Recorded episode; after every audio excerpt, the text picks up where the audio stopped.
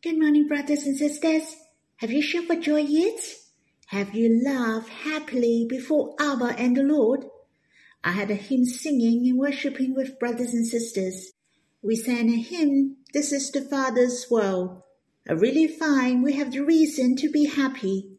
We can burst out laughing not because we are self-consolation. We have the Lord who hold all the authority for us. He won the victory. He has defeated the devil and overcome the enemies. The victorious Lord has overcome all things, and he is holding all authority in heaven and on earth. All I have encountered are under his control. Shouldn't you suppose to burst out laughing?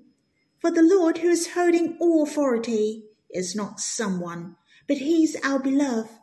The one whom love has most is holding all authority you surely can sit back and relax with full confidence, the most peaceful and carefree. Shall we sing hymn together? It's in Songs of My Heart too, Song 40, The Path of Faith. We will sing the third stanza. The Lord has risen and ascended to heaven. For me he lives and holds all authority. He can use all enemies and problems. He makes all things work together for my good. Ha ha ha, ha ha ha. With faith I can overcome the world. I never thirst. Living waters flows from my heart. I find there is a lyrics in the hymn that you and I especially enjoy and can testify that it is true that he can use all enemies and problems. You and I have experienced this before Sometimes we may encounter some attacks from the enemies or difficulties, but these situation drives us to put our trust in God. When we call upon Him, not only our problem have sorted out, and we can experience God's love. And that's not all. God can change our difficulties into blessings. We are blessed and gain the benefit through those difficulties and every Christian shall have those experience. It's so true. Hence, we know our Lord has won the victory and holding all authority for us. He is able to make all things work together. It is right for us to burst out laughing. We shall ha ha ha and ha ha ha. Well, it's so precious how the Lord overcome the world.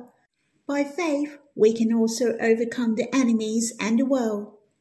Our spirits shall never thirst, for he is the fountain of the living water. Out of our hearts will flow rivers of living water. We can bless the people around us and the world. Brothers and sisters, we shall live a faithful life and live by faith. Shall we sing this hymn again? The path of faith.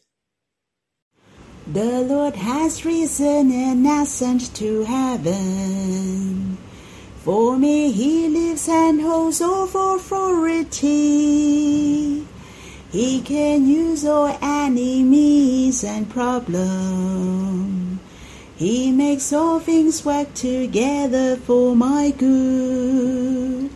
Ha ha ha, ha ha ha. With I can overcome the world with faith. I never thirst. Living waters flows from my heart. Let us worship together.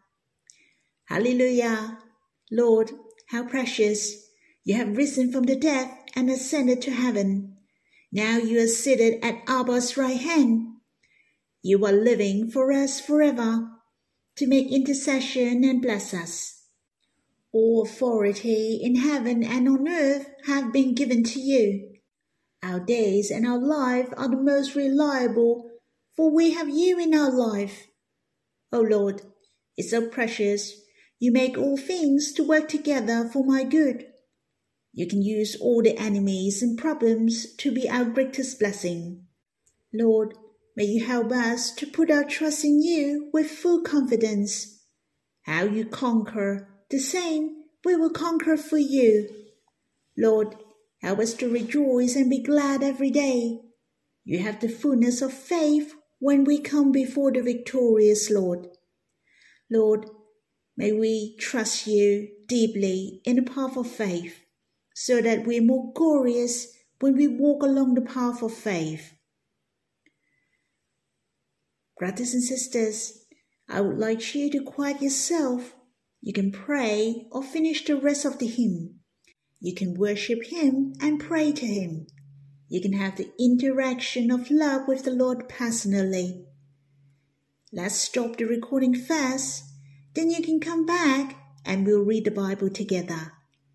May the Lord bless you. Brothers and sisters, we will start in Exodus chapter 1, verse 15 to 21. Should we read the verses first? Then the king of Egypt said to the Hebrew midwives, one of them was named Shiphrah, and the other Puah. When you serve as midwife to the Hebrew women, and see them on the birth stool, if it is a son, you shall kill him. But if it is a daughter, she shall live. But the midwives feared God and did not do as the king of Egypt commanded them, but let the male children live.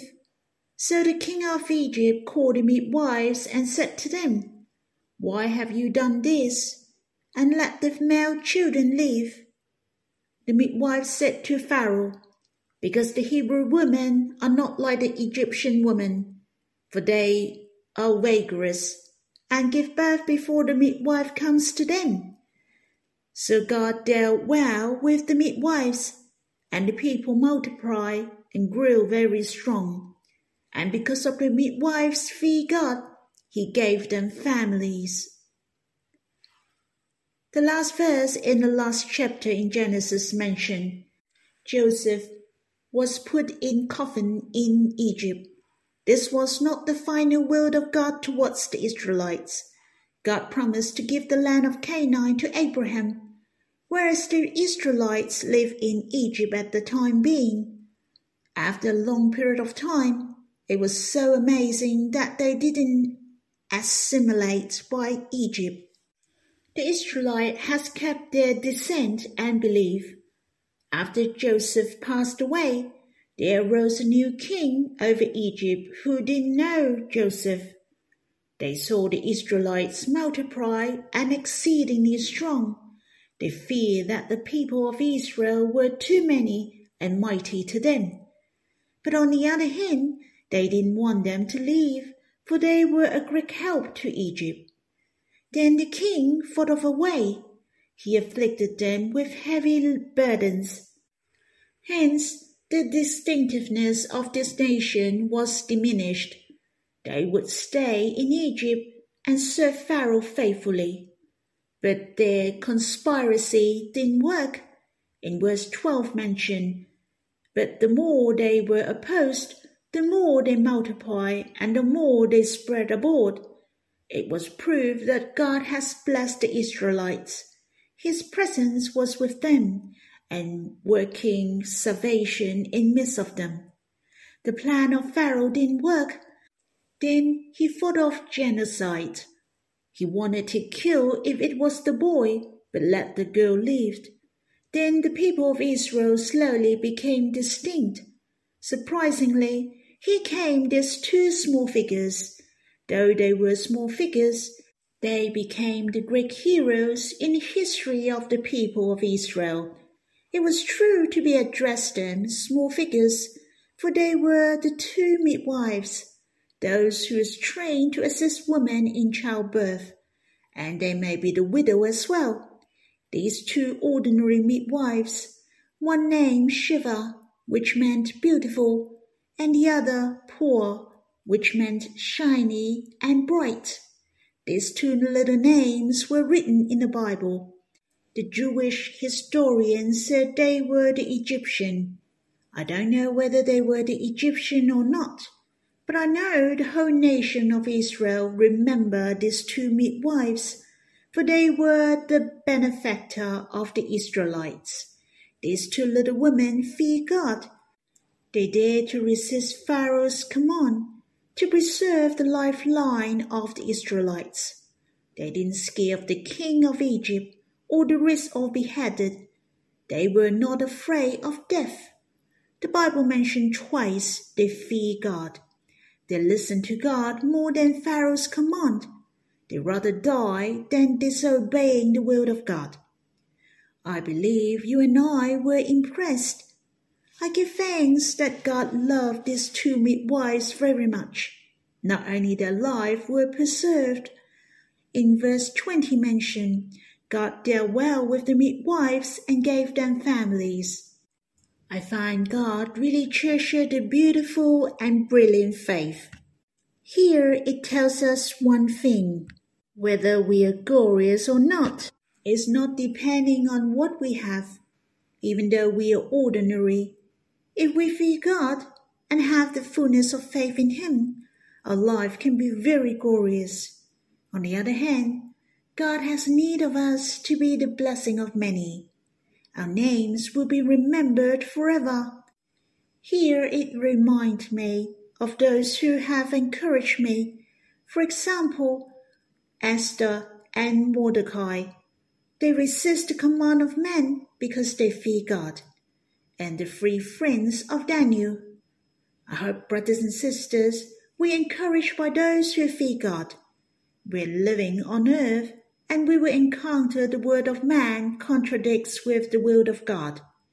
What do we choose? Do we choose God and resist the word of man? We need to trust. We need the faith of the midwives. We need the beautiful and brilliant faith in order to overcome the world, to overcome the evil one, but not by ourselves. In the face of the corruption of the world, the strong power of the evil one. We can put our trust in God only.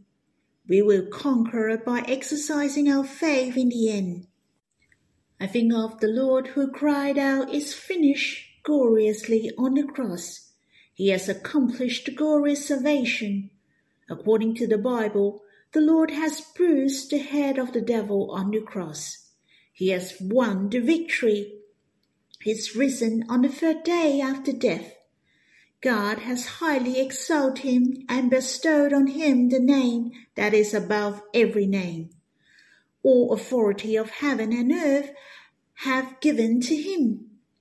Brothers and sisters, we belong to the Lord. The Lord has given us his name to tread on the enemies, so we shall not be afraid. As your days, so shall your strength be.